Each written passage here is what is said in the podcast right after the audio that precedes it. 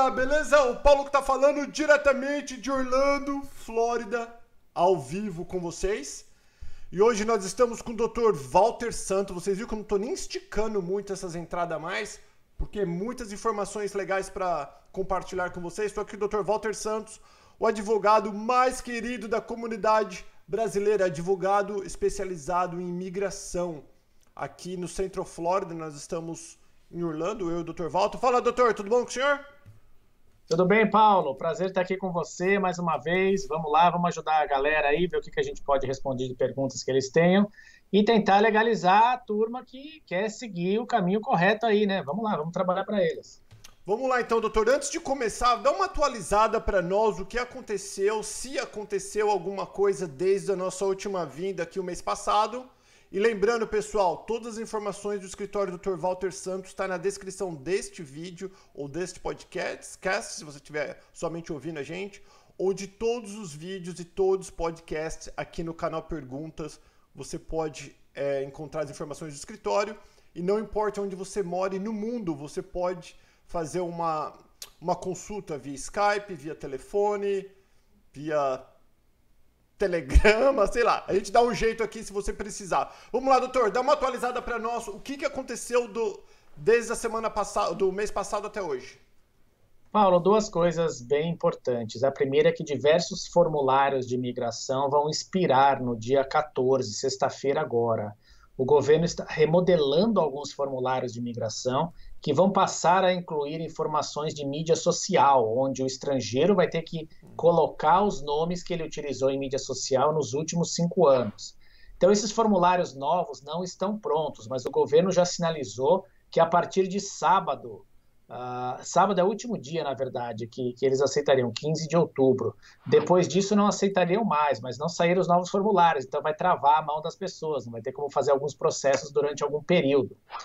E hoje mesmo a Associação uh, Americana dos Advogados de Imigração entrou com uma ação judicial contra o governo federal para que seja adiada essa nova regra, porque ela foi é, editada há pouco tempo e, não deu, e o governo não divulgou os formulários necessários para dar andamento às aplicações. Então, imagine, é uma forma de criar um entrave ao processo migratório. Olha, você tem que usar tal formulário, mas o formulário ainda não existe. Putz, então, é. não faz muito sentido. Então, esse é um problema que a gente está enfrentando aí, está tentando contornar. Talvez eles consigam uma injunction, né, uma liminar, para que não entre em vigor esse regramento. Outra coisa extremamente importante que saiu na sexta-feira à noite, olha que incomum, o governo editando uma proclamação, né, um proclamation é, é aquelas coisas do Brasil, né? Nomeações que saem na sexta-feira de carnaval, uhum. no diário oficial, né? Muito bem. O governo agora está requerendo, vai passar a exigir a partir de novembro, né? Que imigrantes, pessoas que têm suas entrevistas feitas no consulado fora do, dos Estados Unidos, né? Ou seja, quem, quem recebe o Green Card pelo Brasil recebe no Rio de Janeiro. O Rio de Janeiro é o único consulado americano no Brasil que processa vistos de imigrantes. Então, muito bem. A nova proclamação do presidente requer que o estrangeiro prove que ele tem condições financeiras de adquirir seguro-saúde quando ele chegue nos Estados Unidos como imigrante. Do contrário, vai ser negado o visto de imigrante, vai ser negado o brincar para ele. Então, ainda faltam regras mais concretas para estabelecer qual valor de seguro, qual modalidade de seguro, quais os impactos. As exceções são muito poucas, são apenas para filhos de, de americanos, né, que estão recebendo o, o green card, mas os demais, te dou um exemplo, Paulo peticionando para sua mãe, por exemplo, que mora no Brasil. Quando ela viesse, quando fosse para a entrevista de green card no Rio de Janeiro, ela teria que provar que ela tem recurso suficiente para adquirir seguro-saúde. Não tem absolutamente nada a ver com aquela questão do sponsor, Sim. da pessoa que é responsável por ela caso ela não tenha dinheiro para sua subsistência, para alimentação, moradia. Não, é uma regra nova, estabelecendo uma obrigatoriedade de ter recursos financeiros para adquirir seguro saúde aqui nos Estados Unidos. Essas são as duas principais, Paulo, que saíram. Ainda vai ter muito o que falar. Um detalhe importante: quando a gente fala em imigração, a gente pensa numa coisa só. De fato, a lei é uma só, mas ela tem aplicações diversas em vários órgãos. Por exemplo, você tem o Departamento de Estado, que é onde estão os consulados, que é para onde essa regra é aplicada. Você tem ah, o Departamento de Homeland Security, que é a imigração aqui dentro dos Estados Unidos, que julga as petições e as aplicações que são feitas. E você tem também o Departamento de Justiça, que é quem cuida das cortes de deportação, as cortes de imigração. Então, cada uma tem um regramento diferenciado. Então, nem sempre o que se aplica a um determinado cenário se aplica no outro. Então, a regra do seguro-saúde, por exemplo, ela só vai se aplicar para quem está recebendo o brincar vindo de fora dos Estados Unidos. Então, ela se aplica ao Departamento de Estado. Ela ainda não foi estendida ao Departamento de Homeland Security ou ao Departamento de Justiça, que são outros dois órgãos do governo que também julgam aplicações de brincar. Entendi. Doutor, explica para nós esse negócio de imigrante, não migrante. Quem que é imigrante, quem que não é migrante? Como que é esse negócio todo? Explica para a gente entender, por favor. A lei, a lei migratória americana, ela divide as categorias de vistos entre vistos de imigrante e vistos de não imigrante. Vistos de imigrante são vistos dados às pessoas que virão para ficar em definitivo, seja pela via familiar, seja pela via de trabalho. Então, ela vem para residir permanentemente aqui, para trabalhar e morar aqui. Então, são as categorias EB1, EB2, EB3, EB4, EB5 e as familiares, né? Familiares pedindo para estrangeiros. Uh, por outro lado, existem os vistos de não imigrantes. São vistos temporários. Por exemplo, o visto de turista é um visto de não imigrante. Você vem fazer turismo por um período de tempo e retorna para o seu país. Estudante é a mesma coisa. O visto de trabalho H1B também é um visto temporário de trabalho. O visto H2B, H2A, o visto L. Entendi. Todos esses são vistos de não imigrantes. A pessoa, o estrangeiro vem por um período de tempo, sempre com a intenção de retornar para o seu país de origem. Muito legal. Então vamos lá, doutor. Muitíssimo obrigado. Vamos para as perguntas. Lembrando, não se esqueça de seguir o arroba Santos, o Santos Law Firm, do Dr. Walter Santos o arroba canal Perguntas e todas as nossas redes sociais para ficar por dentro de tudo que acontece nas leis imigratórias aqui nos States. Tem uma pergunta que o Cabelo não colocou, que eu recebi depois, mas como um amigo meu, eu furei a fila, doutor. Aqui a gente já fala ao vivo mesmo. O Márcio Rogério, ele perguntou assim, ó. Sou engenheiro eletricista no Brasil. Vou com visto de turista.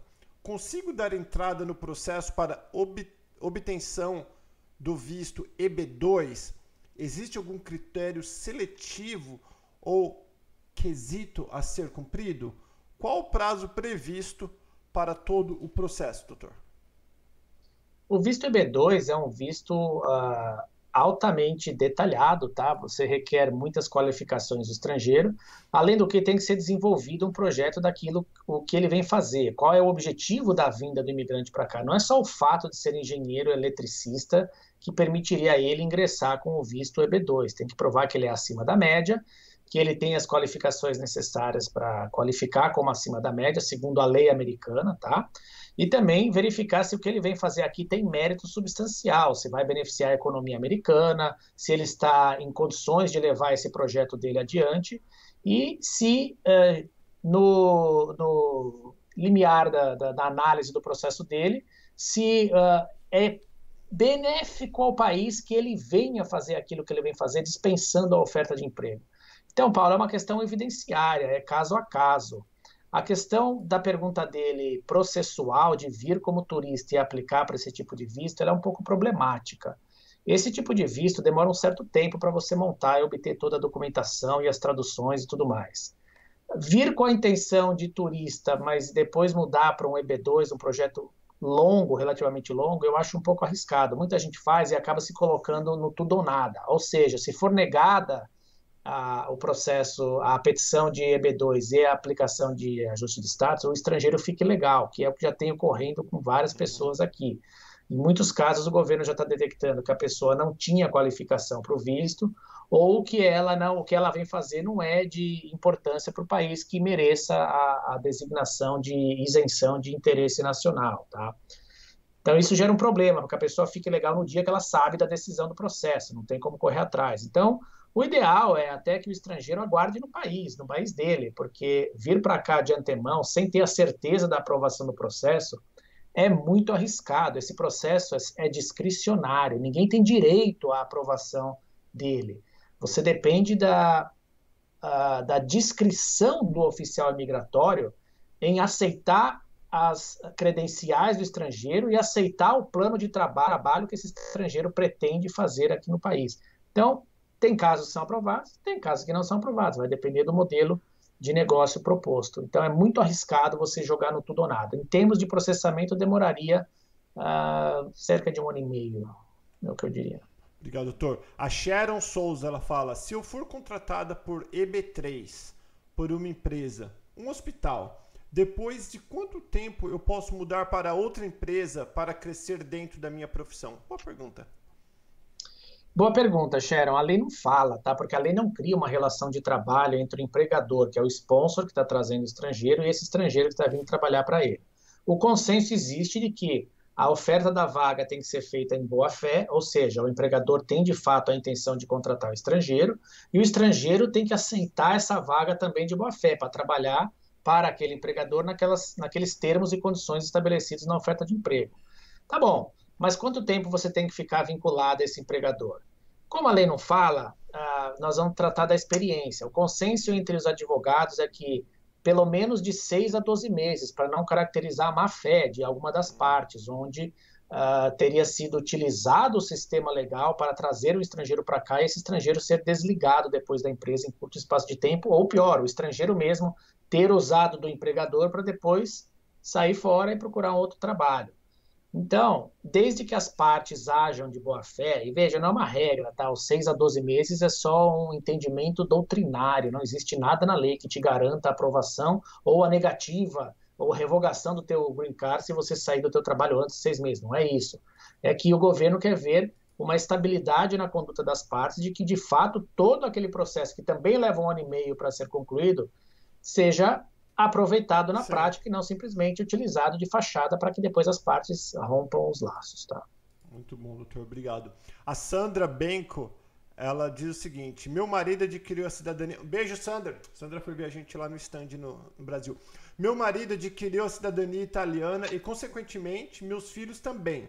Porém, eu não tenho direito porque estávamos em união estável.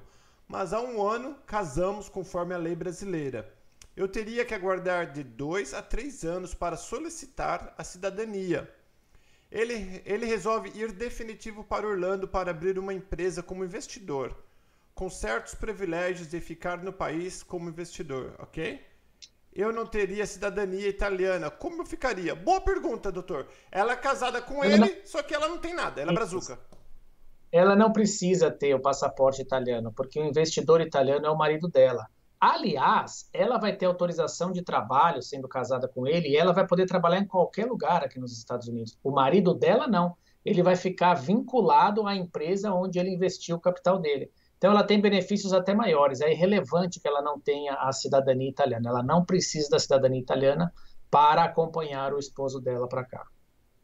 Legal. Uma outra coisa, doutor, que eu estava vendo, a pessoa que tem o E2, por exemplo, eu tenho uma amiga que veio com o E2, que ela abriu uma clínica que faz é, sobrancelha, esse negócio todo. Ela pode contratar alguém com EB3 e dar green card para essa pessoa, mas ela não pode ter o green card?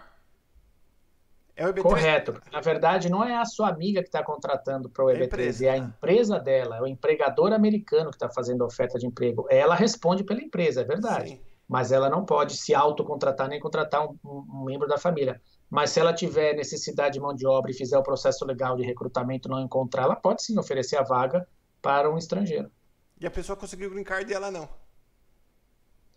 É, Paulo, são é, é, é, irônico, né, se parar para falar. Coloque em contexto. Digamos que ela está aqui por, porque ela pretende estar aqui, ela quer estar aqui. Se a empresa dela fosse grande e não precisasse da presença dela, ela estivesse voltado para o país de origem dela, a empresa dela ainda existiria e poderia também fazer um processo de EB3 para os terceiros. Então, é, eu estou entendendo, você está falando assim, é o contrassenso do, da situação, não do sistema, da situação, porque ela está aqui, montou um negócio, o negócio vai bem, ela precisa de mão de obra, não acha, quer contratar, quer trazer alguém. No fim, ela pode legalizar alguém, mas ela não tem como se legalizar. Incrível, ela né? também está dependendo de uma oferta de emprego, de alguém querer contratá-la por alguma habilidade que ela tem. Interessante. O Hugo Carvalho diz o seguinte: as empresas que oferecem o visto EB3 por 30k, por 30 mil, é uma furada, já sabemos, pois você já cansou de falar sobre isso. Agora eu pergunto: é lícito? Exigem, existem empresas sérias que recrutam para o EB3? Você conhece alguma? Como achamos? Uh, eu acredito que existam aí fora, porque uma vez eu vi uma reportagem na TV até de recrutamento de enfermeiras em países de língua inglesa, tá? Hum. Porque eles queriam trazer rapidamente para cá, mas eu não conheço nenhuma que eu, que eu pessoalmente assim que eu tenha condições de indicar ou apontar o dedo para procurar. De fato, a, o visto EB3 no atacado tem que ser visto com cautela, com muito cuidado. E o maior problema que eu vejo é que tem sido feito um marketing intenso por pessoas que não, não estão habilitadas, não conhecem a, a, sistemática do visto e podem acabar prejudicando a vida do estrangeiro. Essa é a minha maior preocupação, tá? Essas empresas não tiram trabalho nosso, Paulo, uhum. porque é, é, tem só uma certa quantidade de casos que a gente tem condição de pegar e levar adiante. Não é esse o ponto, é prejudicar a vida de alguém, tá? Uhum. Essa é a minha maior preocupação mas não conheço nenhuma que eu possa indicar, de verdade, não conheço mesmo. Ah, eu também não conheço nenhuma. O, vamos lá, o, a Fabrícia Robson diz: Eu tenho dois filhos. Se eles não for viajar comigo, posso ser barrado?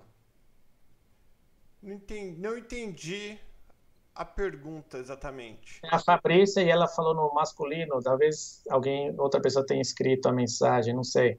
Bom, uh, viajar ou não com os filhos não é o motivo de entrar ou não entrar no país, desde que os motivos da vinda para os Estados Unidos sejam adequados ao tempo da viagem, ao, ao montante de dinheiro que a pessoa está trazendo, não vejo por que tem que trazer os filhos. Né? Às vezes eu tenho uh, clientes que uh, têm um período de férias mais prolongado, querem fazer um retiro, uma viagem sozinho, tudo, não tem problema nenhum. Não precisa vir a família inteira para fazer a viagem. As pessoas vêm, viajam e retornam ao país de origem, não tem nada errado. Então não é esse o fator determinativo da entrada ou não da pessoa. Tá?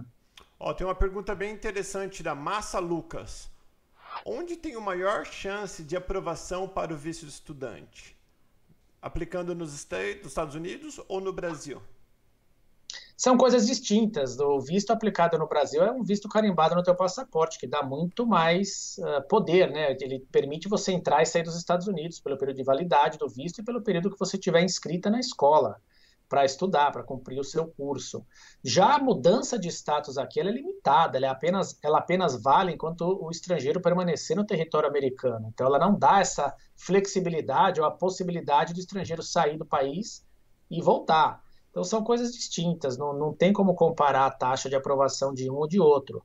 Uh, a grosso modo, e sem dado estatístico nenhum, a mudança de status é a impressão que a gente tem é que ela é muito mais aprovada do que a concessão de visto. O que eu quero dizer é o seguinte: eu tenho mais clientes me procurando porque o visto de estudante deles foi negado do que clientes me procurando porque a mudança de status foi negada.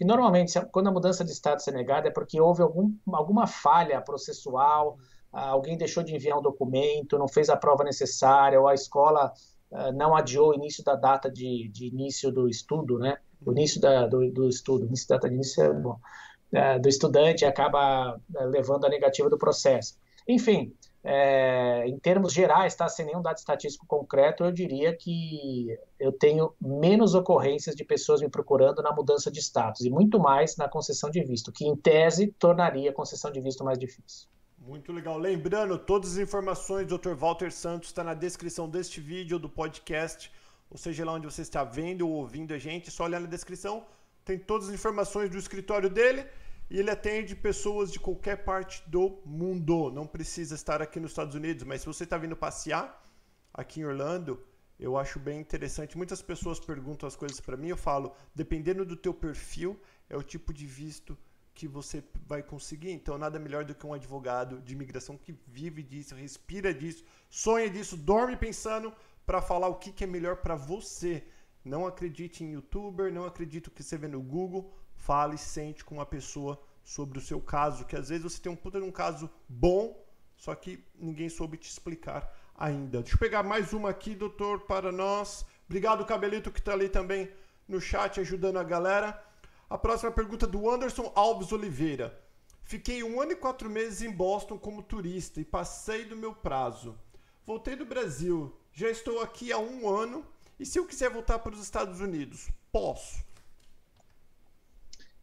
Ele ficou quanto tempo? Um, um ano, e quatro, quatro meses. meses aqui. É. Um ano e quatro meses. São 16 meses no total, correto? Uhum. Então, olha só. Ele poderia ficar seis meses como turista. Ele ficou 16. Então, ele ficou 10 além do prazo legal. Por ele ter ficado mais de seis meses ilegal, ele fica proibido de retornar por três anos. Ele tem uma inadmissibilidade no país de três, três anos.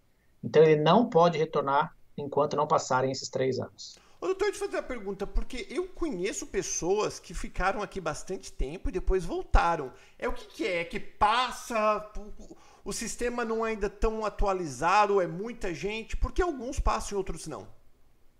Porque o sistema é falho, é, a decisão é feita pelo oficial, nem sempre isso é avisado para ele, às vezes o oficial não checa a informação sobre o período que a pessoa saiu, às vezes não tem a data precisa da saída, isso uh, recentemente é mais difícil de ocorrer, Paulo, porque os passaportes eles têm um chip que são escaneados pelas companhias aéreas, então a informação vai automaticamente para o Customs and Border Protection.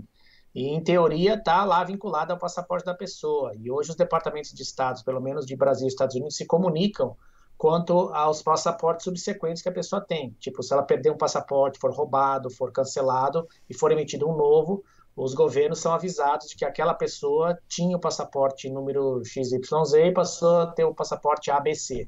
Então existe esse vínculo hoje de informação, mas casos mais antigos é verdade, você vai encontrar gente que faz isso. Mas isso não apaga a determinação da lei, tá? A pessoa que ficou aqui ilegal mais do que seis meses fica proibida de voltar por três anos.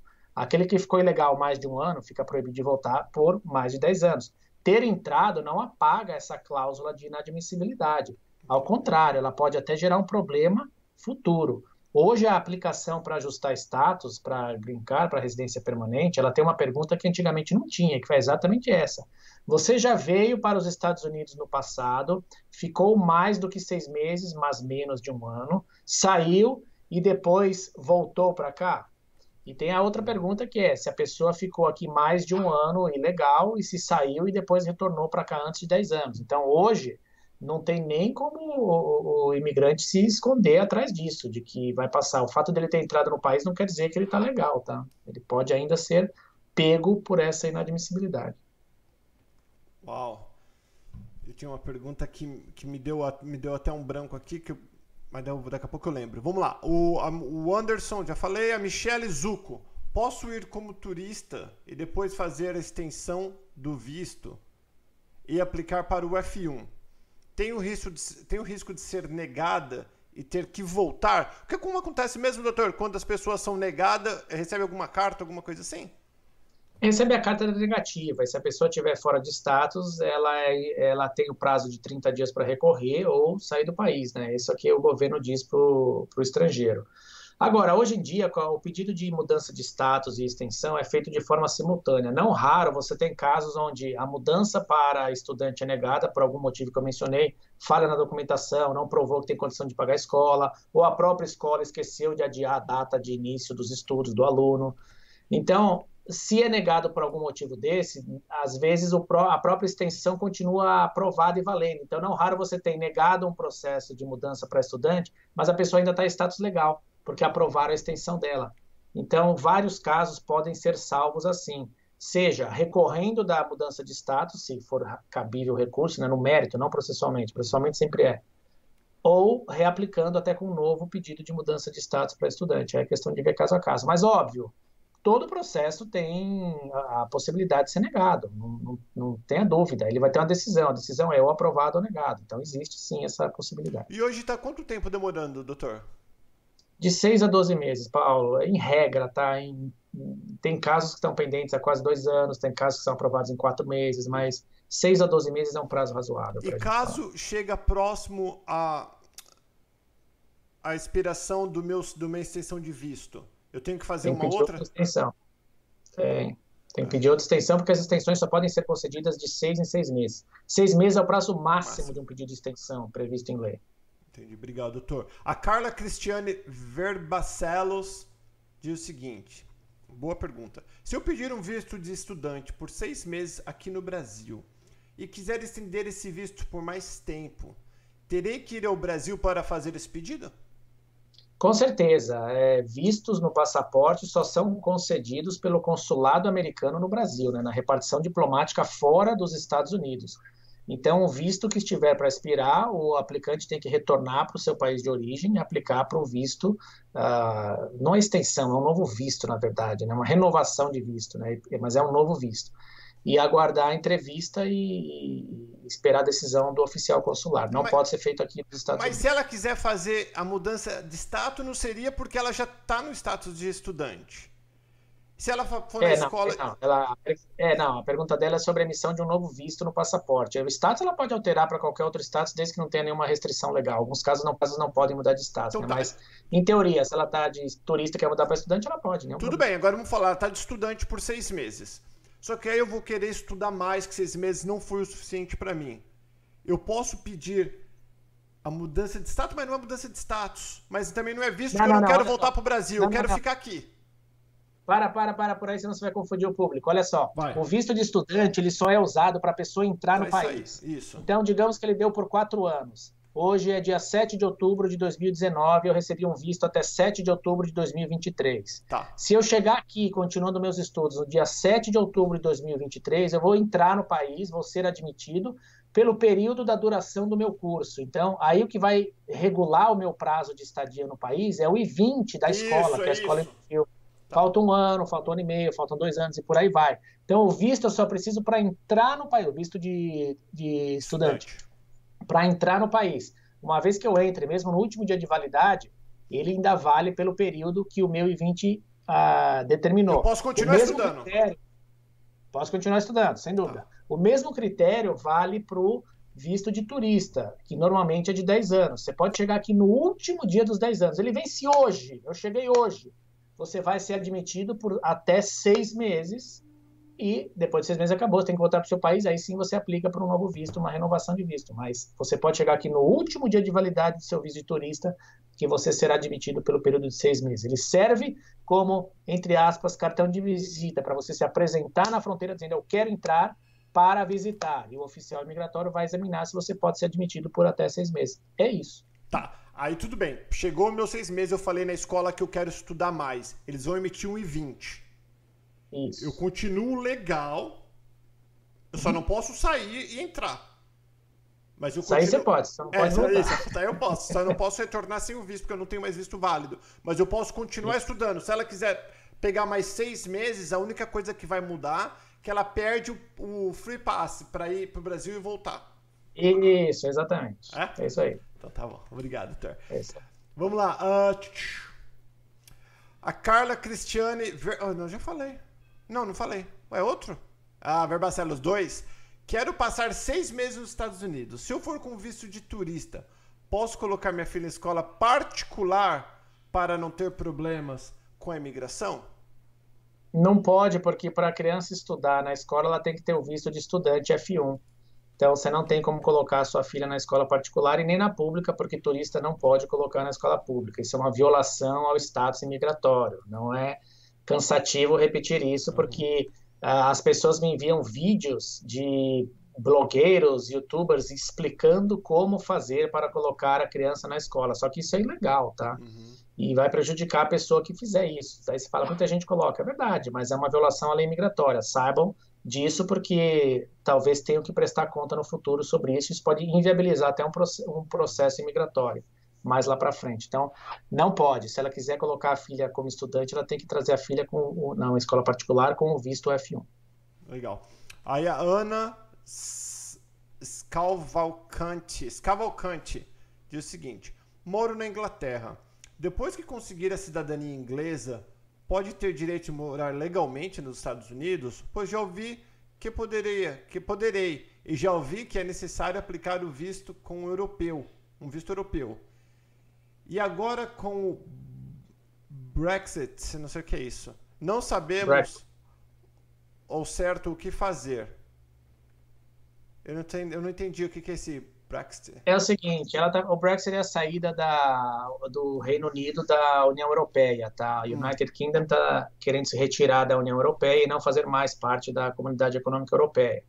Então, voltando um pouco, a pergunta dela é sobre se, pelo que eu entendi, se ela, com o passaporte inglês, poderia viver nos Estados Unidos. Não, não pode, senão o país inteiro, Inglaterra ou Reino Unido, poderia vir para cá, o que não faz o menor sentido, deixa para lá. O que existe é um tratado internacional entre Reino Unido e Estados Unidos de visto de investidor, o mesmo tratado que tem da Itália, da Espanha, da Alemanha, da França, onde o cidadão desses países pode investir uma quantia de dinheiro aqui e pleitear um visto E2 para vir tocar o seu próprio negócio. Então, isso ela pode fazer, ela pode investir e vir para cá. Mas ela não é residente permanente, ela não pode permanecer aqui como residente permanente. Esse é um, esse é um dos vistos de não imigrante. Ela vem com a intenção de retornar para o seu próprio país. Então, ela pode renovar esse visto sucessivas vezes, não tem um prazo de quantas renovações podem ser feitas. Enquanto existir o tratado, o investimento dela e o negócio estiverem em lugar, uh, tocando, gerando empregos, dando lucro, ela pode sim permanecer aqui no país. Muito legal. Para vocês que estão chegando agora, sejam bem-vindos. Não se esqueça, já deixa aquele dedão no like. Lembrando que todas as informações do Dr. Walter Santos está na descrição deste vídeo e de todos os vídeos ou podcast e até mesmo na web rádio do canal Perguntas. A próxima pergunta da Ter Terenciane. Terenciane. É verdade, eu vou, eu vou fazer a pergunta só para ouvir da boca do senhor que o povo gosta. É importante o senhor que é o advogado. É verdade que o ano que vem, criança sem status ou com visto de turista não poderá estudar? Paulo, como você bem disse, eu sou advogado, eu não sou vidente, eu não tenho bola de cristal, eu não sei o que vai acontecer ano que vem. Mas eu não duvido que esse governo adote alguma postura radical com relação a isso. Uhum. Porque essa é uma das falhas, entre aspas, do sistema que acaba comprometendo uma série de fatores na educação pública americana. E isso está criando um desconforto muito grande na própria população, que está reclamando e talvez o governo adote uma postura. O ponto é que a Suprema Corte Americana, tem um caso do Texas antigo, que eu não lembro o nome do, do caso, mas tem, onde por cinco votos a quatro, a Suprema Corte Americana permitiu que crianças ilegais frequentassem a escola independentemente do status imigratório, tá? Essa é uma decisão, se eu não estou enganado, no final dos anos 80, do início dos 90, acho que era final dos 80. Mas, então, por hora é isso, é uma lei do estado do Texas que proibia, que determinava que as escolas tinham que verificar o status imigratório das crianças que estavam sendo matriculadas. Então, na Suprema Corte acabou derrubando isso. Mas, como hoje a Suprema Corte tem uma outra composição fortemente favorável, inclinada às visões do atual presidente, eu não duvido que uh, algum ato seja uh, colocado nesse sentido. Como a gente tem visto, tem sucessivos atos do presidente têm limitado a imigração legal ou ilegal. A gente mencionou agora a questão que saiu do seguro saúde na sexta-feira última, né, três dias atrás, e só para você ter uma ideia, Paulo, olha esse dado estatístico, essa história do public charge, né, que está sendo aplicado no, nos consulados aí uh, mundo afora. No último ano fiscal que o Obama foi presidente, apenas sete pessoas tiveram visto de imigrante, o green card, negado no consulado americano em Tijuana. Sete, não foi a Tijuana, é... Oh, meu Deus, esqueci o lugar. Vai, vai voltar aqui. É, sete pessoas tiveram o visto negado, sete mexicanos tiveram visto negado, isso no último ano, 2016, que o, o, presidente Obama era o titular da Casa Branca. Muito bem. Só no atual, no, no ano fiscal de 2019, que começou no ano passado, em outubro, e terminou agora em setembro, só nesse período de 1 de outubro de 2018 até 1 de agosto de 2019, foram negados 5.300 e 43 green cards para mexicanos em função de public charge, ou seja, a lei do ônus público, onde foi determinado pelo, por um oficial consular que esse estrangeiro não tinha condições financeiras de se manter aqui, ou que o seu parente americano não tinha uma estrutura adequada. Então, se você, eu já devo ter citado isso no último vídeo, tem uma reportagem até no, no Miami Herald, de um estrangeiro naturalizado americano que peticionou para o pai dele, se não me engano, no Uzbequistão ou, ou Cazaquistão. E quando chegou lá, o consulado negou o green card para o pai dele, dizendo que o pai já tinha idade avançada, então que o filho naturalizado americano que mora aqui teria que provar um patrimônio de um milhão de dólares, coisa que ele não tinha. Então, inviabilizou a vinda do pai dele para cá. Então, a regra é é muito ampla, como a gente falou no vídeo anterior, até do mês passado, e aí ninguém sabe a extensão de como vai ser aplicado. Mas esse dado é alarmante, porque no último ano do governo Obama, sete pessoas, sete mexicanos. No, só de 1 de outubro do ano passado até 1 de agosto de 2019, 5.343 pessoas negadas. Então vejam a disparidade de, de entendimento. Então nada me espanta se houver alguma coisa ligada às escolas. Se isso é bom ou se isso é ruim, é uma outra história, é um foro para uma outra discussão. Estamos dando apenas dados estatísticos aqui da realidade do que está acontecendo. Muito legal. Essa pergunta que eu vou fazer não está aqui, mas eu acho importante se o senhor, o senhor puder explicar um pouquinho para nós. Muitas pessoas falam, ah, porque a minha esposa é uma que não sabe nada de imigração, embora ela casou com um imigrante pessoal, os americanos falam, é, precisa criar um, um caminho legal para os imigrantes. Já existe vários caminhos legais, correto? Correto. Mas eu estava tentando explicar para minha esposa, mas existe uma quantidade por ano para cada, praticamente para cada visto, falando em um grosso modo. Correto. Todas as categorias, já vou dizer as que não tem, todas elas, as de trabalho, por exemplo, todas elas têm cota, tá? Isso. As de família, a maior parte tem cota. Quais que não tem, não tem cota?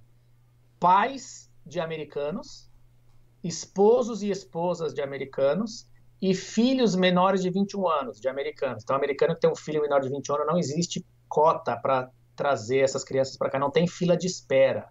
Ou seja, como você só tem um pai e mãe, você só vai poder trazer seu pai e mãe, mas não tem cota para eles imigrarem. Todas as demais categorias familiares têm cotas anuais. Todas as categorias de trabalho, EB1, 2, 3, 4, 5, têm cotas também. Aliás, o projeto de lei que tanto estão falando, eu não gosto de falar sobre o projeto, projeto de é lei. É projeto. Uhum.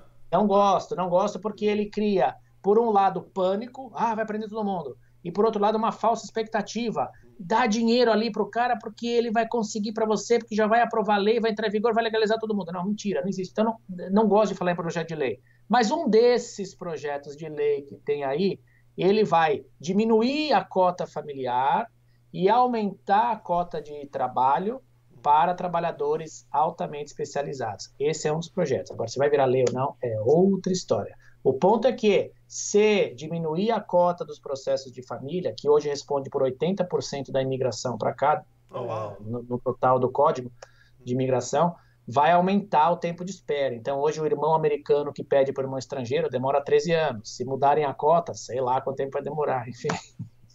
É, mais um alerta aí para o pessoal. E é de país para país, né? Porque eu estava vendo a reportagem que eu falei para o senhor do Netflix, e no México parece que é 22 anos o irmão por irmão. É verdade, porque pela lei atual, é, nenhum país pode mandar mais do que 7% da cota imigratória anual. Hum. Então, se o país bater 7% da cota imigratória, os que vêm depois acabam entrando em fila. Então, a fila de irmão para irmão brasileiro hoje é 13 anos, o mexicano é 22, porque tem muito mexicano na fila. Querem acabar também, Paulo, com essa limitação de países, mas isso é um lobby forte de. de não sei de quem, na verdade. Não, eu sei de quem, mas eu não vou falar é um lobby forte que existe aí uh, no mercado para acabar com isso. Mas imagine, se não tivesse, essa é uma ideia de manter uma equalização de imigrantes no mundo inteiro e dar oportunidades iguais a eles. Se você pega países mais populosos, China, é, México também é populoso, ou Índia, o nosso país viraria assim um, refúgio de muitos chineses, de muitos uh, uh, indianos, muitos mexicanos, e de repente isso não é no melhor interesse do país, que é justamente criar uma cultura imigratória diversificada, onde você possa atrair pessoas do mundo inteiro pelos seus talentos individualizados e colocando eles uh, paulatinamente aqui dentro do país. Se você abre de uma certa forma para um determinado grupo étnico, você acaba uh, reamoldando o, o, o perfil cultural do país. Então, não sei, eu, eu, pessoalmente não sou muito a favor do término da cota, por, por pior que ela possa afetar alguém aí que esteja assistindo. Não é nada pessoal, eu só acho que é uma questão cultural. Eu acho que o que enriquece o nosso país, Paulo, é justamente essa possibilidade de vivência, de conhecer outras culturas e, e o melhor que cada um tem para oferecer aqui. Muito legal. Por falar em cota e por falar, depois eu vou até pedir para o senhor falar sobre esse visto, que é um visto que a gente não ouve muito dizer, e tem várias informações a respeito. O Urbano Rogério ele pergunta o seguinte: visto U, existe alguma benevolência do ICE para quem já aplicou e está sem status? Aplicando o I-918, consigo minha carteira de motorista por quanto tempo? Por qual período? E o EAD demora quanto tempo atualmente? Como está a proposta de aumentar a cota anual para 15 mil visas? Antes de você responder, doutor, fala rapidinho sobre o visto que o pessoal fica falando, dá umas porradas em mim e já me dá o green card. O visto é por aí mesmo. O visto é para vítimas de crime, Paulo. Pessoas que sofreram crimes, alguns crimes, tá? Não é qualquer crime, tem uma lista deles. E é curioso porque a lista é feita pelo governo federal, mas cada estado tem sua própria definição de conduta criminal. Então nem sempre se aplica num estado, mas se aplica no outro, dependendo do, da descrição do tipo penal. Então, alguém que foi vítima de um crime, é, foi assaltado, bateram nele, atiraram nele, alguma coisa assim, se ele tiver uh, um dano substancial na sua emocional, que seja, ou até físico, ele pode pleitear esse visto, o mesmo que ele esteja ilegal aqui no país, tá? Então, o que acontece é que a cota é pequena, anual, e tem muita gente esperando. Hoje, quando você entra com visto U, está uma espera de aproximadamente uns três anos, três anos e pouco, talvez um pouco mais até, para que ele avance. Então, você faz a aplicação de visto U e faz a aplicação de, de petição de trabalho, né, autorização de trabalho. Mas a autorização de trabalho só vai vir depois de aprovada a petição de, do visto U. Então, é uma caixinha de surpresa. Eu diria que pelo menos uns dois anos aí está correndo para isso ocorrer, tá? É, EAD que ele mencionou é Employment Authorization Document, né, autorização de trabalho. E ela, como eu disse, ela só pode ser aprovada depois que for aprovada a petição do visto U. Você pode pedir junto, mas ela só vai vir depois. Aí é caso a caso, também tem que ver a conduta criminal. Hoje mesmo tive uma consulta sobre esse visto, uh, hoje é segunda, né? Sexta-feira tive uma outra consulta desse visto também. Sempre tem uma coisa ali, outra aqui. Aí a questão de verificar se a pessoa de fato qualifica, se ela teve dano. Quer ver um exemplo? Outro dia entrar num restaurante e roubaram um monte de coisa, utensílios, mercadoria. Aí me procuraram. Posso aplicar para o visto? Não, a jurisprudência entende que não, porque você sofreu um dano material, você não sofreu um dano físico ou uh, mental, né, psicológico. Tá bom, você está uh, bravo aí, tá chorando porque roubaram suas coisas, mas é o dano é, patrimonial, então não é permitido nesse caso. Agora, se tivesse entrado no teu restaurante, colocado a arma na tua cabeça, batido uma coronhada, com certeza você qualificaria para o visto muito boa, obrigado, doutor. O Felipe Oliveira está falando assim, ó, consigo green card montando uma filial aí nos Estados Unidos de uma empresa de ar condicionado veicular com sede no Brasil? Não, eu não vejo como. Pela descrição pura e simples dele, eu acredito que seja uma empresa pequena. A empresa para permitir a vinda de alguém aqui transferida tem que ser uma empresa grande, onde sejam investidos milhares de dólares, uh, muito mais para criar posições de trabalho e justificar a posição executiva ou gerencial. Só abrir a empresa não dá benefício migratório para ninguém. Então, esqueçam essa ideia, tá? Isso não existe. Alguns tipos de visto, por exemplo, o E2, o italiano aí que a gente mencionou, quem tem passaporte italiano, inglês, que teve a, a cliente que consultou, eles permitem fazer um investimento, abrir uma empresa onde você vai geri-la em determinadas condições. Isso te daria um visto de trabalho, o E2, que é um visto temporário, pode ser renovado, mas ele não te dá residência permanente. Então, só abrir um negócio, o brasileiro que não tem uma cidadania desses países que tem tratado internacional com os Estados Unidos, não dá benefício nenhum, esqueçam. Ter uma empresa no Brasil e só abrir uma filial, dá o visto, em alguns casos dá o visto L1, mas depende da estrutura da empresa brasileira, que tem que ser grande, depende da estrutura que vai ser montada aqui também, que tem que ser grande. Então, pela descrição feita por ele, não é essa a ideia, tá? De só abrir a filial que daria para ele o visto. Então, a resposta é não. Muito legal. Lembrando, Dr. Walter, a resposta do Dr. Walter aqui é bem genérica, como eu venho falando desde o começo em outros vídeos. É mais para vocês terem uma noção super, super importante antes de tomar qualquer decisão da sua vida, da vida da sua família. Consulte um advogado de imigração. Se você quiser falar com o Dr. Walter, é bem simples. Todas as informações do escritório dele está aqui na descrição deste vídeo ou do podcast.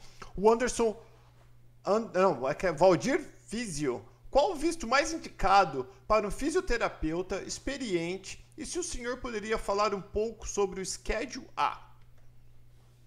Schedule A. O Schedule A é uma lista elaborada pelo Departamento de Trabalho americano, equivalente ao Ministério do Trabalho no Brasil, onde são colocadas profissões que não precisam se submeter ao processo de recrutamento para você poder contratar um estrangeiro. É, que eu me lembro de cabeça nesse momento, você tem fisioterapeutas e enfermeiros, tá? Que são profissões que não precisam fazer recrutamento. Aí precisa da, a, do empregador fazer a petição imigratória, já é direto. Então você precisa achar um empregador que queira te contratar para trazê-lo para trabalhar como fisioterapeuta ou como enfermeiro, dependendo da sua qualificação. Mas você tem um requisito regulamentar, os estados requerem licença para exercer a, a profissão de fisioterapeuta ou de enfermeiro. Então tem que correr atrás dessa licença para depois o empregador poder te contratar, porque se você não tiver licença, não tem como te contratar. É isso, como estão os processos, estão no mesmo lugar, com o mesmo esquema, essa lei antiga, não mudou nada, está tudo igual. Como eu disse, eu já vi reportagens na TV há muitos anos até, de empresas que, que buscavam enfermeiros em países de língua inglesa, porque a pessoa tem que estar apta a chegar e já começar, tem que seguir os protocolos de segurança, vai ter um determinado treinamento. Então não é tão simples assim, é simplificado, mas não é simples, é esse que é o ponto, tá? Mas eles estão bem, continuam iguais, nada foi revogado com relação a isso. Aliás, ao contrário, de novo no projeto de lei, eu não gosto de falar projeto de lei, mas de novo, uh, querem, o Congresso quer alocar 15 mil vagas anuais do ZB3 só para enfermeiros, entendeu? Quer dar mais vagas para uh, enfermeiros. Então, se aí não atingisse 15 mil por ano de enfermeiros, poderia ser usado para outras profissões. Isso vai acabar gerando uma fila, duas filas, né? A fila dos enfermeiros, EP3, e a fila dos não enfermeiros. Então, provavelmente vai aumentar o tempo de espera dos não enfermeiros. Muito legal. É uma coisa que, se você não prestou atenção que o Dr. Walter falou, precisa falar inglês. E principalmente, mesmo que tiver o sotaque como nós temos, né? Pelo menos tem que falar fluente, que é caso de vida ou morte. Você não pode gaguejar na hora do, de atender o paciente, tá louco. O Anderson. Da injeção errada. Da injeção errada, é, é, isso aí. Tá louco. O, o Anderson Visotto, ele fala: visto L1 versus E2, para uma pessoa que poderia aplicar para ambos, qual o doutor indicaria ou quais os prós e contras de cada? Ah, absolutamente diferentes. O L1 dá muito mais benefício do que o E2. Agora depende da estrutura que ele quer investir. Poder aplicar é relativo, porque o L1 demanda muito mais do que o E2. Então, se for uma estrutura robusta, onde está aprovada no próprio país de origem essa estrutura e vai criar aqui nos Estados Unidos uma estrutura grande, sem dúvida vai para o L1. Por outro lado, o E2 não tem vínculo nenhum com o visto, com, com, com a estrutura brasileira. Ela é irrelevante, ela não precisa fazer parte disso. Então, o E2 é uma solução mais, mais rápida de se fazer, mais barata, né, e mais ao ponto, mas o benefício é muito mais limitado. Então, são propostas totalmente distintas, Paulo. É questão de caso concreto também, de ver qual o tamanho da empresa brasileira, qual o tamanho da filial que vai abrir aqui, para ver se sustenta trazer a pessoa de lá para cá. Do contrário, ele tem que ir para o E2, com certeza. Muito legal, Anderson. Fala com o doutor no off. Quem sabe ele pode, quem sabe não, que ele vai te ajudar a direcionar o que é melhor para o teu perfil. O Diogo Ferracin. Tenho cidadania italiana e estou quase certo que irei aplicar para o E2, E2, mas vi um vídeo de um empresário que trabalha com vistos dizendo sobre o NIW, que quem é formado em administração de empresas e tem experiências na área pode se habilitar a esse visto que já dá o green card. Somente esses requisitos seria o suficiente Fala um pouco desse visto, por favor. Empresário que trabalha com. Eu já vistos. até sei quem quer que Vamos, é. Vamos mudar é. a frase e falar empresários que trabalham com cirurgias do coração, empresários que fazem obturação dental. Veja, esse é um homem de negócio, ele é empresário, ele está te vendendo um produto. Então, o visto EB2 eu vou te dar a melhor dica que você pode ter. Você vai entrar no Facebook do escritório, é Walter Santos, está vinculado, eu acredito, com o meu Instagram, foi o cabelo que vinculou, então tem que estar tá em uhum. ordem lá, hein, cabelo? Uhum. E você vai achar um artigo lá meu escrito que se chama As Fraudes do EB2, publicado no jornal Nossa Gente, já vai fazer dois anos agora, em novembro, mesmo jornal que veiculou agora uma matéria do Paulo, que eu li hoje, por sinal, muito legal. Uhum. E lá você vai ver no que consiste esse visto e onde estão os problemas pontuais que eu estou levantando que têm sido aplicado em larga escala. Esse não é um visto de larga escala como tem sido aplicado. A ideia que tem sido vendida aí é que todas as pessoas com bacharelado poderiam qualificar, porque não há comprometimento nenhum de quem vende esse visto com aquilo que o estrangeiro vai sofrer depois se ele for pego por não ter feito aquilo que ele promete que vai fazer, que ele nem sabe que ele prometeu porque é colocado no processo sem o conhecimento dele. Então, muito cuidado, porque parece bom demais para ser verdade, não é? É, pois é. Então, não cai nessa, porque se tiver mérito e pela questão evidenciária do candidato, pode ter certeza que a gente vai brigar e vai para frente. Agora, se não tiver mérito, eu sou o primeiro a levantar a bandeira e falar assim: esqueça, não dá, não é por aí. Estão te vendendo algo que é extremamente perigoso, é fraudulento e pode te prejudicar pelo resto da vida. Fraude aqui nesse país, pela lei, não tem prescrição se descobrir depois que foi feita alguma coisa errada, ou se deixou de fazer algo que prometeu para o governo que ia fazer, pode ter a situação comprometida pelo resto da vida e nunca mais poder entrar aqui. Então não caia nessa. Lê o artigo, é, a linguagem é bem clara e direta, e se tiver dúvida, pode entrar em contato com a gente. Muito legal. O cabelo que está online já coloca aí. Bom, o Facebook do Dr. Walter Santos está na descrição deste vídeo ou deste podcast também. Tudo lá embaixo direitinho. Mas o cabelo que também está aqui no chat, vou pedir para o cabelo colocar aqui para gente, para vocês verem. É. Uma coisa que o Dr. Walter falou: o empresário tá, vem, tá abiturando o teu dente ou tá fazendo uma cirurgia, é a mesma coisa. O advogado especializado de imigração pode falar sobre isso. Da mesma coisa, um advogado especializado em crime pode te dar algum tipo de é, conselho sobre crime, né? Então, cuidado, como o Dr. Walter falou, que esses caras vendem mesmo. Ele sabe a demanda. E o que, o que me deixa louco, doutor, e não é você não, viu, Diogo? O que me deixa louco, que eu recebo todos os dias e-mails ou mensagens de pessoas, doutor, pessoas cultas, pessoas estudadas. Não é de gente que não que acredita que cai na lábia desses caras. Eu não. É, é impressionante, porque a, a proposta é muito boa, adoça o ouvido, a solução é muito adequada, é muito. É, ela veste como luva, quer dizer, é justamente o que eu queria, é só pagar que está resolvido, então tá bom, não precisa disso, não precisa daquilo. É, mas está errado. As pessoas estão deixando o Brasil justamente para porque estão cansadas de tudo que está acontecendo aí, que aconteceu em todos esses anos, todo o histórico da, do Brasil, enfim, corrupção e tudo. E estão começando de forma errada aqui no país. Não está correto, Paulo. E, e vou te dar outra dica ainda. Tem excelentes advogados que eu conheço na Flórida ou até em outros estados os excelentes advogados que eu conheço, eles não estão passando muito tempo na mídia social. Porque se o teu advogado está passando muito tempo na mídia social, é porque cuidando do teu caso ele não está.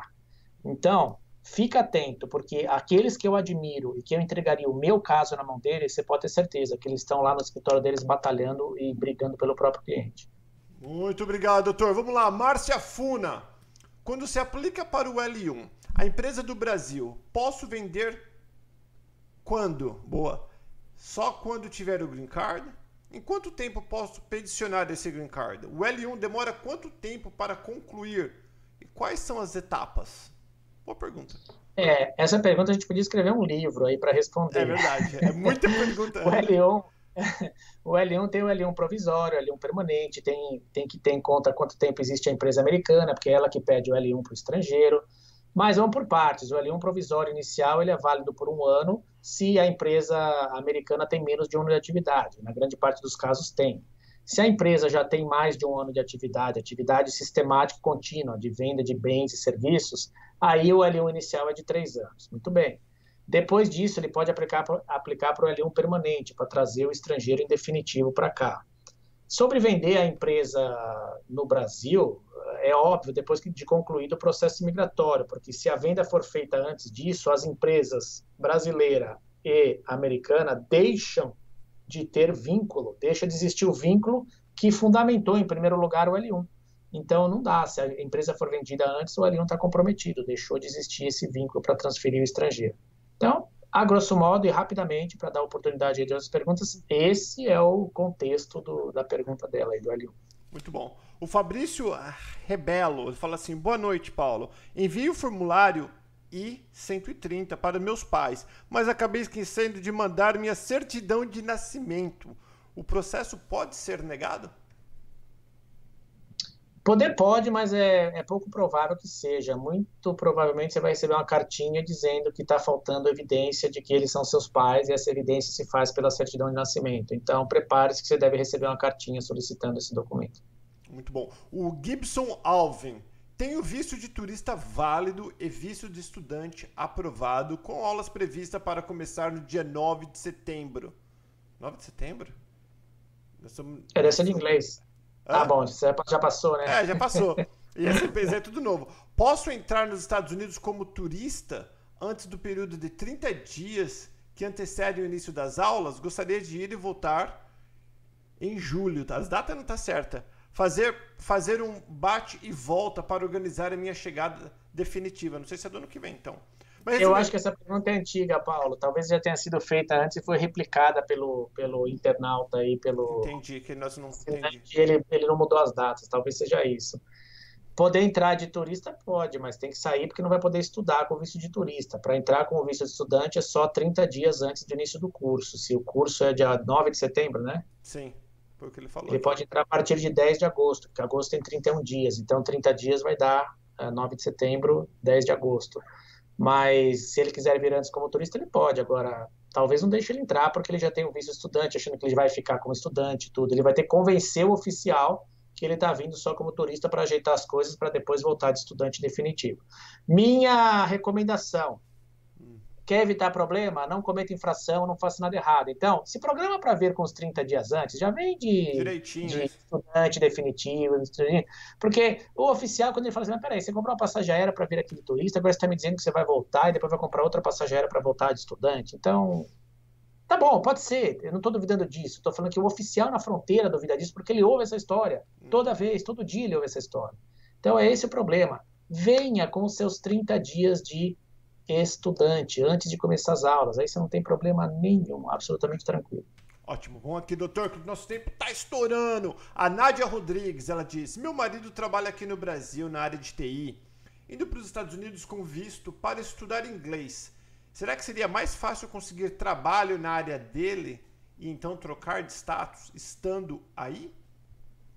Eu acredito que sim, porque estando aqui ele vai ter oportunidade de se apresentar pessoalmente para outras pessoas, vão conhecê-lo, conhecer o trabalho dele, do que ele já fez no passado, óbvio, ele não pode trabalhar aqui. E a pessoa conhecendo alguém em loco, né, aqui mesmo, tem muito mais chance de um dia ter uma oferta de trabalho, de gostarem do trabalho dele. É muito difícil à distância isso acontecer, porque quem está aqui nos Estados Unidos você tem mais de 200 países aí fora, quer dizer, como que você vai dimensionar o trabalho que esse estrangeiro fez? Quando ele está próximo de você, pode te mostrar planilhas, book, apresentações, dizendo, olha, eu fiz isso, isso e isso. Então ele tem uma chance muito maior de, de conhecer alguém que no futuro possa oferecer uma vaga de trabalho para ele. Vamos lá, doutor. Família Brenner. Vi que o Trump quer aumentar os vistos para profissionais EB2. Sou bióloga e trabalho com educação ambiental. Será que falta esta profissão por lá ou por aqui, né? Será que meu currículo seria interessante para eles? Educação, no caso, né? Paulo, eu não, eu não conheço nenhuma profissão que está sobrando gente aqui, para te falar a verdade. Pela primeira vez na história, eu já falei isso antes, né? Ocorreu esse ano, tem mais vaga de trabalho do que pessoas procurando emprego.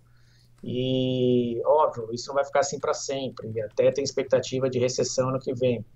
Não dá para dizer, porque, primeiro, essa lei que ela mencionou não existe, é só um projeto de lei de privilegiar uh, pessoas uh, graduadas ou com formação específica para migrar para cá. Mas isso não quer dizer que o próprio trabalhador é que vai pedir uh, o visto para vir para cá. Muito provavelmente vai ser feito também por oferta de emprego. Mas isso é coisa a esperar também quando for editada a lei, para a gente entender qual a dimensão dela. Né? Porque você fala assim, bom, precisa de gente qualificada, ele quer privilegiar pessoas qualificadas. É verdade. Mas tem mão de obra mais simples que também é necessária no país. Ou, melhor, mão de obra técnica mesmo. Eu sempre falo que faltam eletricistas, encanadores, que não requer curso universitário. Mas falta sim essa mão de obra, porque a indústria é muito ativa aqui, a construção, né? a indústria da construção é muito grande aqui no país. O país constrói demais. Então precisa também desses profissionais e não tem para suprir a demanda, atualmente pelo menos. Muito boa. Doutor, tem mais três. Vamos lá, vamos arrepiar agora, vai. O Leonardo Ferraz. Para o imigrante legal, é bom ter Tax ID? Pode ajudar na hora da legalização? o ICE pode ir atrás do imigrante pelo Tax ID? Não, o Tax ID não vai te ajudar em nada na legalização. Ao contrário, ele vai mostrar que se tirou o Tax ID para quê? Para trabalhar. Então, não, não é para ter o Tax ID. Olha, o Tax ID, ele só deve ser tirado se você ganhar um prêmio na loteria. Tem uma outra opção que eu já vou utilizar já. Se você ganhar um prêmio na loteria, precisa reter o imposto de renda americano. Você precisa de um Tax ID, que é o CPF americano, para fazer a retenção do imposto de renda. Se você é estrangeiro e comprou imóvel, vendeu imóvel aqui nos Estados Unidos, você também precisa do Tax ID para fazer a retenção do FIRTPA lá, dos 10% da, da, do valor da transação. Fora isso, meu amigo, é balela. O pessoal faz Tax ID porque quer trabalhar de forma ilegal, porque com o Tax ID consegue trabalho. Mas não vai te ajudar em nada, ao contrário, vai evidenciar que você está burlando a lei. Então, não, não é para tirar Tax ID, não.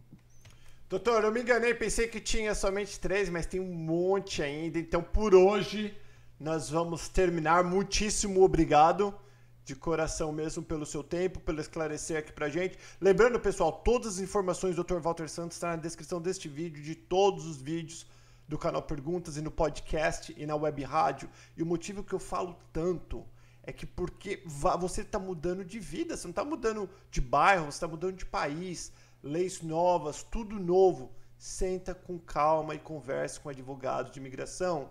Vale a pena. Isso que a gente está fazendo aqui não é consulta, não é porque o Dr. Walter falou uma coisa aqui que serve para você. Às vezes tem uma coisa muito melhor para você. Senta com calma, vale a pena. Consulta não é caro.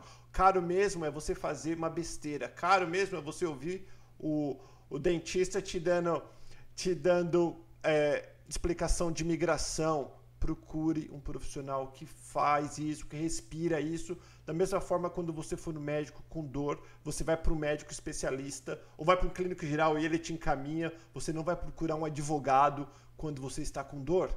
A não ser se for dor no bolso, né, doutor? É, tem, tem, tem, vários casos, mesmo a matéria de imigração é muito ampla, Paulo. Tem vários casos até que, dependendo do momento que tiver aqui no escritório, não tenho nem como assumir. Eu encaminho para pessoas que são especializadas em determinadas áreas, porque só fazem aquela coisa. Tem casos que dão mais trabalho, demandam mais tempo e dedicação, e que aí é um comprometimento maior que vai impedir que eu possa assumir outros. Então, é uma questão de momento. Isso é comum também. Mas, de fato, é, tem que procurar especialista naquilo que vai te atender melhor. E se eu faço isso é porque eu quero o melhor para a pessoa, eu quero o melhor para o cliente, não tenha dúvida. Doutor, muitíssimo obrigado. Eu e... que agradeço, foi um prazer. Ô, doutor, parabéns por ser reconhecido pelo, pelo Focus Brasil, né? Ah, é senhor, verdade. O senhor é, ganhou é... sem nem saber que estava sendo. Não foi? É verdade, Paulo. Sabe o que acontece? É, a gente atua desde que a gente abriu aqui em 2004, né? Se não me engano. Enfim, 2005. São 14 anos já de advocacia aqui, sempre no mesmo lugar e, e cada vez mais intensa. Eu, eu fico, acabo ficando uh, de fora de muitos eventos que acontecem na comunidade brasileira por absoluta falta de tempo e por questões éticas e legais também. Né? Então, como vem muito brasileiro aqui no meu escritório, eu também não quero ter a menor possibilidade de comprometer a integridade do, dos meus clientes. Então, eu nem sabia que estava concorrendo, concorrendo. Eu recebi uma comunicação que tinha, que tinha recebido esse prêmio, ainda não recebi, vai receber no dia 20, 20, 25, acho, 26, né? 26? É 26, é um sábado. E estaremos lá, teremos uma mesa lá da Santos Law Firm para comemorar o recebimento. Muito legal, parabéns aí. O Dr. Walter é premiado sem nem saber. Sabe por quê? Porque ele não tá fazendo post na internet. Eu, gente, eu e o cabelo, a gente chama o saco do Dr. Walter um monte de vezes para fazer post. Só que o homem não tem tempo de fazer post, então o cabelo que faz umas figurinhas que a gente coloca lá no Instagram do canal Perguntas. Porque é isso, quando você quer um advogado que não tem tempo para ficar fazendo um milhão de posts, então paga para alguém fazer post para ele. Ah, não é, doutor? Muitíssimo é. obrigado. Obrigado, Paulo. Ô, doutor, próximo mês, então, já vamos deixar o pessoal saber, todo mundo coloca na agenda dia 4. Dá uma olhada aí, doutor. 4 de novembro. Eu tô no papel hoje, porque o meu, minha tela de Tá bom, 4 de novembro, pode deixar. 4 de novembro, o Dr. Walter está de volta, lembrando vídeo todos os dias aqui no canal Perguntas. Beijo, galera, fica com Deus e a gente não se esquece, mete aquele no like e compartilha, porque conhecimento é a melhor arma que a gente pode ter. Beijão, tchau, doutor, tchau, tchau. Tchau.